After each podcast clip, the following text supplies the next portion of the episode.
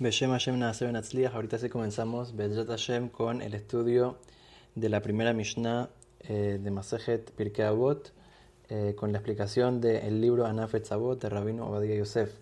Dice la primera Mishnah Moshe Kibel Torah Sinai. Dice Moshe recibió la Torah de Sinai. ¿Qué significa esto que recibió la Torah de Sinai? No recibió de Sinai. Sinai no le entregó nada a Moshe, se la entregó Hashem. Entonces, ¿por qué dice que Moshe recibió la Torah de Sinai? Sinai era una montaña. Entonces, eh, esta es una pregunta muy interesante.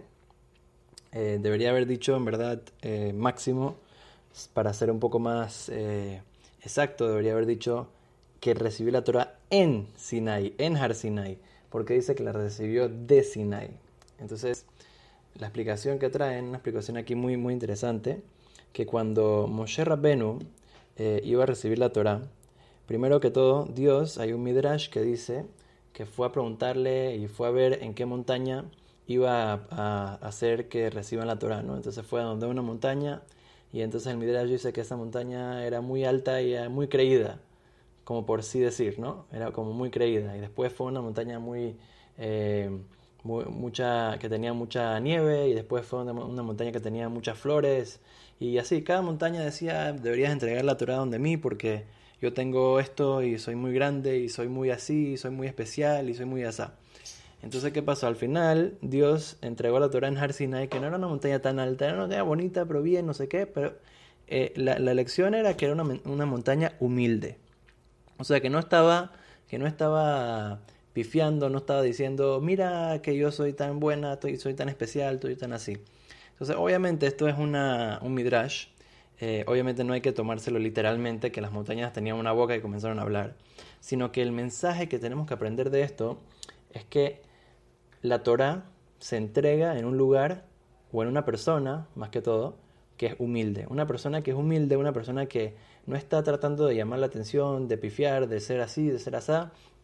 Entonces, esa persona puede en verdad recibir la Torah de la manera eh, que es debida y puede eh, absorber la Torah y aplicarla en su vida de la manera eh, que Dios quiere de la persona. Por esta misma razón es que Dios decidió entregar la Torah a través de nuestro gran rabino Moshe Rabbenu, que era, como dice el pasuk, Veaish Moshe Anav Meot Mikol Adam Asher al Moshe fue la persona más humilde que hubo y que va a haber en el planeta Tierra. ¿Qué significa esto? Significa que a través de una persona que era tan humilde, que era tan, eh, aunque sea que era inteligente, aunque sea que tenía mucha capacidad, mucha cosa, pero todo estaba clarito frente de él de que venía de Dios.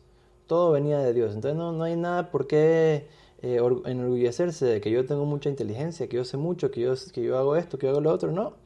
Todo eso me, dio las fuerzas Hashem, toda la inteligencia que tengo, todas las cosas especiales que tengo, me dio las fuerzas Hashem.